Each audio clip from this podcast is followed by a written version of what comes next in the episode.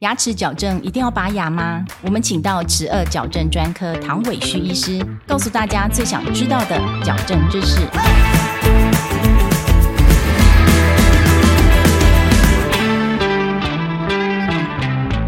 牙齿矫正在什么情况下需要拔牙呢？为什么要拔牙？做矫正需要拔牙，那是一个不得已的手段。意思就是说，如果今天病人有条件，医生有能力能够不拔牙，我们就尽量不拔牙。可是有一些情况是非拔不可的，譬如说他的骨架太小，就像一个房子，它的地基太小，可是他又是个成年人，然后呢，你已经没有办法再去扩充他这个地基了，那我们就只好少盖几个房间。所以我们取得了这个骨架。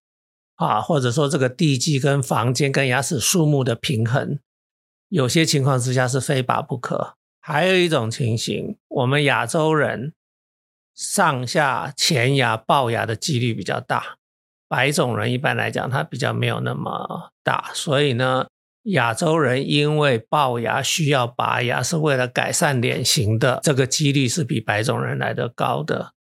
所以拔牙它其实是一个非常严肃，其实必须要很谨慎的去做判断、做决定的很重要的一个功课。所以呢，我们面对病人的时候，一定是想尽各式的方法。如果可以做得到不拔牙，我们就尽量不拔牙；可是非拔不可的话，我们就还是得要拔。那这个时候就有牵涉到病人的条件，譬如说小朋友。它的生长的量比较多的时候啊，我们就可以做得到比较大的量的矫正，戴头套啦，快速扩张牙弓的这些矫正的方式，我们就可以创造比较多的空间，我们就可以达到不拔牙的这个目标。那所以在一般进步的国家，譬如说在美国、在英国、在法国这些国家，他们都会有个观念，大概小学三四年级就要开始做矫正了。那个时候是我们矫正的黄金时期，因为这个时候小朋友还在生长发育，所以这个时候我们可以做得到比较大的量的矫正，相对而言，我们需要拔牙的几率就会降低。那如果大家都知道去把握这个治疗的黄金时期的话，其实，在我们美国式的训练里面，其实拔牙的比例其实是蛮低的。反过来说，成人。做矫正会需要拔牙的几率就会比较高，因为他的条件就没有那么好，所以这就是为什么这个儿童混合牙期的矫正变得非常的重要。目前在台湾这个观念还并不是很盛行，而且有些病人或者会被误导，会有医生告诉他说：“你等你换完牙再来做矫正”，结果就被拔牙。可是实际上有不少的 case。不但是不需要拔牙，而且早期开始做骨骼的矫正，他的脸型还会变得更好看。所以，我们所谓的齿颚矫正专科，这个观念是骨头的矫正是最重要的，颚骨的矫正是最重要的。颚骨的矫正是在我们骨头生长中心还没有停止的时候，我们可以做骨头的矫正。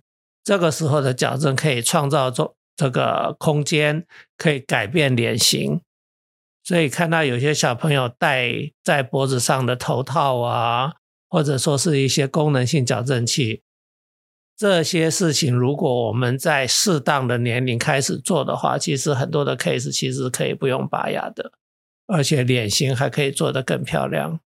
所以我想大家应该要有这个观念。那么在美国、在英国、在法国，大家都有这个观念。所以他们通常差不多小学三四年级，他们一班上面矫正的这比例非常的高。那更何况在英国跟在法国的话，他们是国家给付给他们的全民做矫正，这么好，国家给付给全民做矫正是。所以呢，呃，当然他们有年龄的限制。OK，一般英国是十六岁以下，法国是十三岁以下。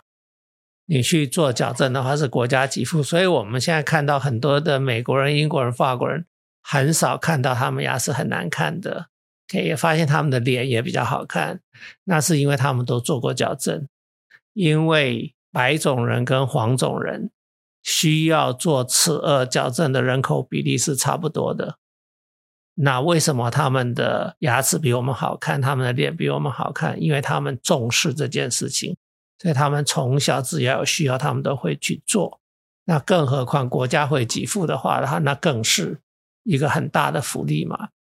所以我有一个病人，几年前小学差不多三四年级的时候去法国做暑期的进修。游学那个时候很流行游学，他回来跟我讲说：“唐医师，你知道吗？我们班上那些法国同学几乎每个人都在做矫正，哎，好在他也有做矫正，所以他没有输给人家，对不对？所以猜这才是一个正确的观念。所以我是希望大家对这个观念要再多多去了解，这是比较好的做法。我在美国。”职业的时候，发现在美国的话，跟我现在在台湾比，在美国做矫正需要拔牙的比例低很多。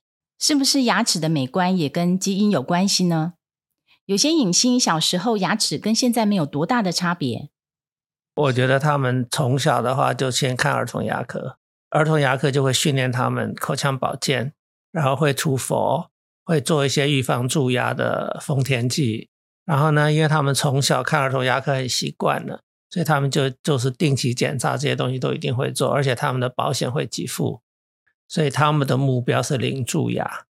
一般老美他有一颗蛀牙，他觉得对他的健康来讲是一个很大的一个，诶，我们讲伤害也好，甚至是个羞耻也好。所以我这边的我在美国的老美病人，我在台湾的美国病人，几乎很多都是零蛀牙。哎，那我觉得第一个是他们很重视，他们很重视口腔保健。那我想我们现在台湾的生活水平已经慢慢进步到了，好，我们应该可以更重视这些事情了。只是我们的观念还不够，我需要医生来教育病人。请问唐医师有没有遇过就是不想拔牙的案例呢？这种病人一定有啦，可是问题是今天。你要达到一定好的治疗的效果，你不拔牙就是没办法，因为它最重要是可以改变脸型，而且你牙齿你你这个空间不够，你不能硬来的。那他如果硬要做矫正，是不是就会造成牙齿更爆啊？没错，越做越爆，OK，而且根本就不好看嘛，因为我们拔牙是有拔牙的一定的一个标准，在临床上因为我们的界定是很清楚的。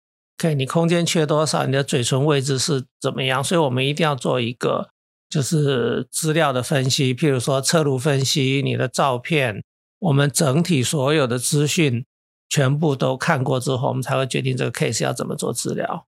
有没有那种介于要拔与不拔之间的案例呢？假设我们临床上面确定是说六个毫米的空间不足。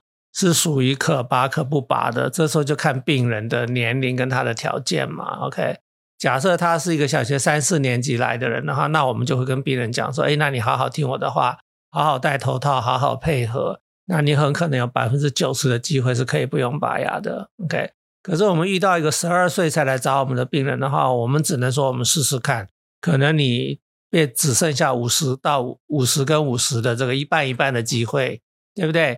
你如果是成年人的话，就是得跟牙齿说再见了，对不对？所以条件不一样嘛，这就是为什么我们在强调说黄金治疗时期很重要。本节目由上城齿颚矫正中心热情播出中。请问唐医师，不拔牙真的不能矫正吗？我想每一个人的条件都不太一样，根据很多方面的考量，他来做决定。那有一些 case 我们。呃，偶尔会遇到，就是说，其实拔牙治疗之后效果会更好。那可是我们在台湾会遇到一个情形，呃，病人他会有一些比较特殊的考量。我们在美国通常拔牙这件事情然后，一般老美不太会问，因为他们第一个他们。做矫正非常的普遍，然后呢，他们认识的亲戚朋友里面，大概多多少少都有听说有人拔了牙之后做矫正的，所以他们对拔牙这件事情呢是没有任何的觉得说是什么有什么可以或者不可以的哈。可是，在台湾的话，会有一些传统上面的一些想法，尤其是老人家会反对拔牙。OK，譬如说是，呃，有一些怎么拔了牙之后会变笨啊，拔了牙之后会怎么样伤到什么啦之类的，是这种东西。我觉得其实跟我们遇到的一些很传统一些观念，譬如说，呃，怀孕的时候。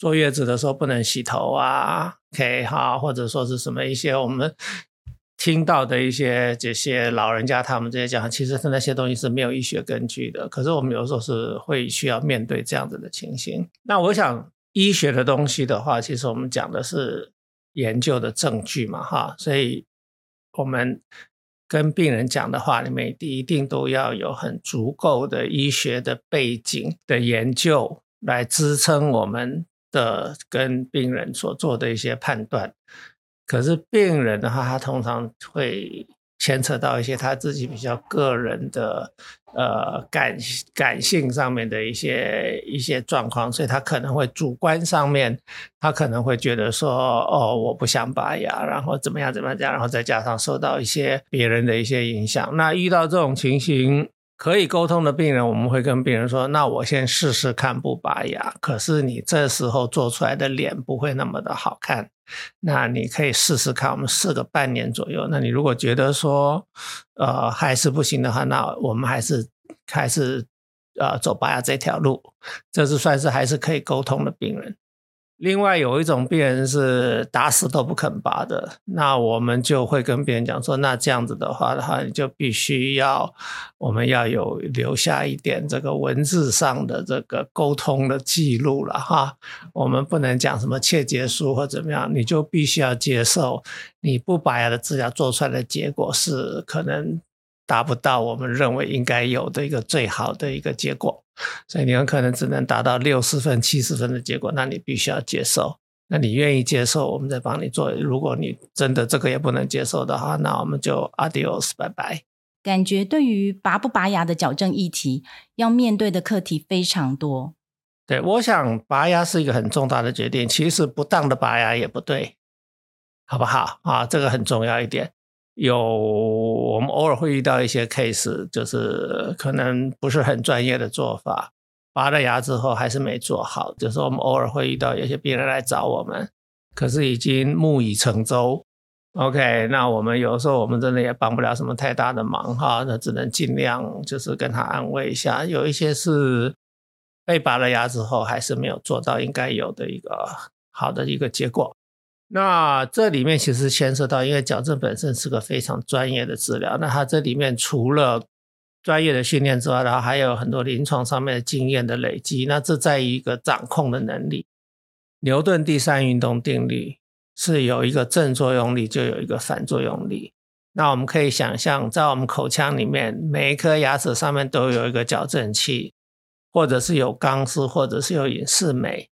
他有的人还需要戴橡皮筋，有的可能要戴头套，所以这些力量它会互相干扰。